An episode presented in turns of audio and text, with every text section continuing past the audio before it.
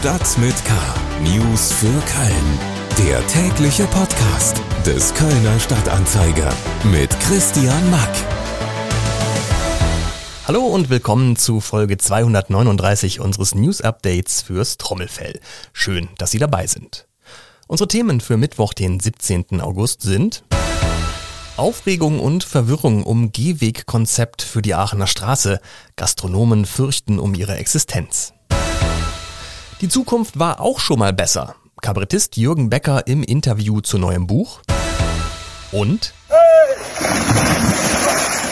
was es mit der Teich-Challenge auf sich hat und warum der Kölner Zoo da mitmacht. Schlagzeilen. Wer in Köln heute mit den KVB fahren wollte, musste gute Nerven und Geduld mitbringen.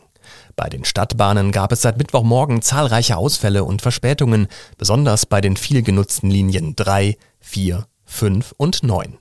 Grund für die Ausfälle ist laut KVB weiterhin die angespannte Personallage, die auch schon zu einer vorübergehenden Einstellung der Buslinien 171, 173 und 179 geführt hat. Die Stadtspitze möchte dem Stadtrat in den nächsten Wochen eine Liste darüber vorlegen, welche Großbauprojekte gestoppt, nach hinten verschoben oder gleich ganz abgesagt werden sollen. Corona, Warenknappheit, Energiekrise und eigene Versäumnisse. In diesen Zeiten sei es selbstverständlich, teure Prestigeprojekte auf den Prüfstand zu stellen, hieß es von OB Henriette Reker. Mit der Übersicht über die Projekte und Kosten der Großbauprojekte soll der Stadtrat dann entscheiden, auf welche Projekte verzichtet werden kann oder muss. Einzig Projekte aus dem Bereich Schulbau sollen nicht in Frage stehen. Die Stadt Köln will in Zukunft im Rahmen eines Pilotprojektes in vier Bürgerhäusern kostenlose Menstruationsprodukte anbieten. Gratisbinden und Tampons wird es dann in den Toilettenräumen der Bürgerhäuser in der Südstadt, in Deutz, in Chorweiler und in Kalk geben. Vorbild für Köln sind ähnliche Gratisangebote in Schottland und Düsseldorf. Sollte das Pilotprojekt in Köln auf alle öffentliche Gebäude ausgeweitet werden, rechnet die Stadt mit Kosten von über einer Million Euro pro Jahr. Der erste FC Köln empfängt am Donnerstagabend den ungarischen Verein Feherva FC zum ersten von zwei Conference League Playoff-Spielen im heimischen Rhein-Energiestadion. Der FC gilt als Favorit gegen den aktuellen Tabellensiebten aus Ungarn. Anstoß der Partie ist Donnerstagabend um 20.30 Uhr. Das Spiel wird live von RTL übertragen. Noch mehr Nachrichten gibt es auf ksta.de und in der KSTA Nachrichten-App. Hintergründe zu weiteren spannenden Köln-Themen kommen jetzt. Gastro. Große Aufregung mal wieder bei Kölns Gastronomen und vor allem bei jenen, die ein Restaurant auf der Aachener Straße haben. Die Bezirksvertretung Innenstadt hat nämlich vor einiger Zeit schon einen Beschluss gefasst, wonach den Fußgängern auf den Gehwegen auf der Aachener Straße immer vier Meter zur Verfügung stehen sollen. Darüber, was das für die Außengastronomie auf der Aachener Straße bedeutet, herrscht große Verwirrung. Die Restaurantbetreiberinnen und Betreiber fürchten, dass durch die Regelung Außengastronomie unmöglich gemacht wird und fürchten nach der entbehrungsreichen Corona-Zeit und in Zeiten von Knappheit und Energiekrise die Insolvenz. Andreas Hubke, Bezirksbürgermeister der Innenstadt, sagt aber jetzt, da habt ihr was falsch verstanden, liebe Wirte, wir sind doch auf eurer Seite. Zugeschaltet ist mir jetzt Oliver Görz aus unserer Lokalredaktion, der hoffentlich etwas Licht ins Dunkel bringen kann.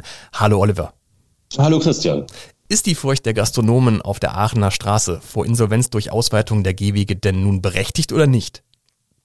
Naja, die Aufregung ist zumindest berechtigt, denn äh, die Bezirksvertretung hat äh, gesagt, jetzt, wo der Radweg auf der Straße ist und nicht mehr auf dem Gehweg, wie er, wo er nämlich vorher war, da können wir den ganzen Platz ja den Fußgängern zuschlagen. Vollumfänglich. So steht es in, in einem Beschluss, den die Bezirksvertretung gefasst hat.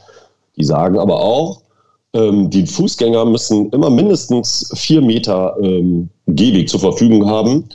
Ähm, ansonsten gibt es keine Außengastronomie. Ich glaube, dass da haben die nicht genau bedacht, dass wenn man immer sagt, Fußgänger sollen über vier Meter haben, dann ist eigentlich auf dem besagten Bereich zwischen Brabanterstraße und Eisenbahnring eigentlich nie Platz für Außengastronomie. Und das äh, hat äh, die Wirte natürlich jetzt äh, ein bisschen in Aufruhr gebracht. Ähm, und deswegen gehen jetzt auch die Barrikaden und sagen, das äh, bedroht uns in unserer Existenz. Ja, wie konnte es denn überhaupt zu diesem Kommunikationsdurcheinander kommen?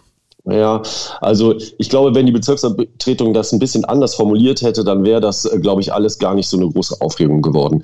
Denn ähm, ich meines Erachtens möchte die Bezirksvertretung wirklich nicht äh, dort Außengastronomie ähm, unterbinden. Ähm, die möchten einfach nur, dass Fußgänger äh, in Ruhe da lang gehen können, ohne dass ihnen die ganze Zeit Bedienungen äh, äh, in die Füße laufen. Die Radfahrer sind ja eh schon jetzt auf der Straße, da passiert jetzt auch schon mal nichts. Das war ja alles ein bisschen äh, gefährlich, äh, bevor der Radweg auf der Straße war. Also das heißt, die Bezirksregierung möchte eigentlich gar nicht die Außengastro ähm, äh, da irgendwie in irgendeiner Form unterbinden. Und ich denke, die müssten sich eigentlich äh, nochmal zusammensetzen und vielleicht an diesem Beschluss nochmal ein bisschen feilen. Und ich denke, dann äh, werden am Ende alle glücklich werden. Ja, wie geht's denn jetzt konkret weiter in dem angespannten Verhältnis zwischen Stadt und Gastronomen auf der Aachener Straße? Naja, die Stadt macht ja im Grunde nichts anderes als den Beschluss umsetzen. Ne? Das kann man ihr natürlich nicht äh, verübeln.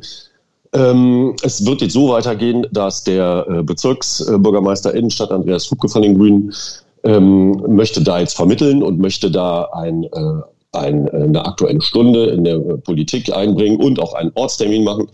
Und da soll dann die Stadt und die äh, Wirte, die sollen dann auch die und die Politik soll dann so ein bisschen zusammengebracht werden und dann möchten die eine Lösung suchen. Und die Lösung wird dann wahrscheinlich so aussehen, dass die Außengastronomie äh, künftig direkt vor den Türen der ähm, Wirte und der Restaurants und Cafés ist.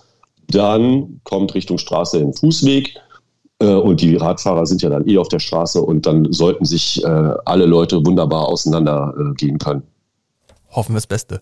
Oliver Görz aus unserer Lokalredaktion über die große Aufregung rund um Gehwegspläne der Bezirksvertretung für die Aachener Straße.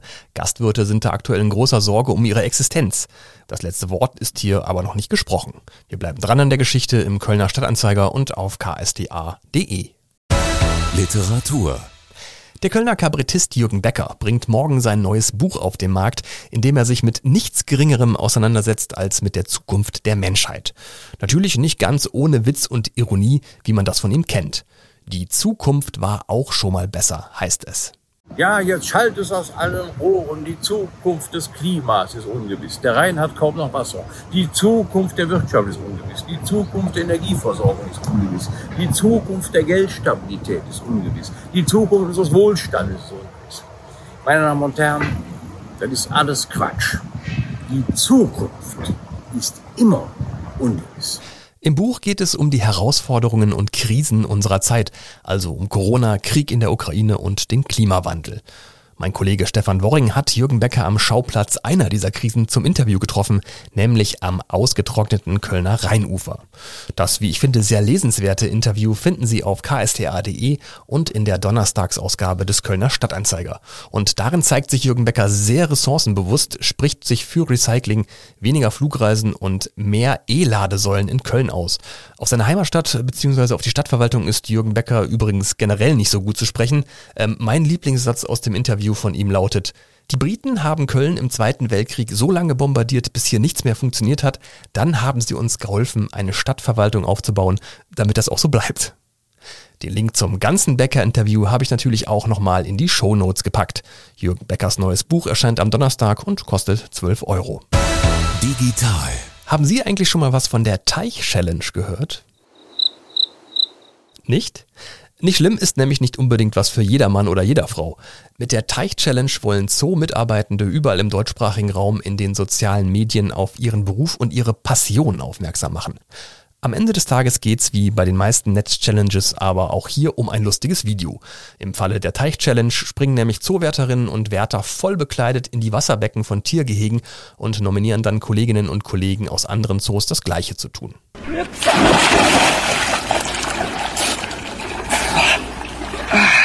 Herrlich.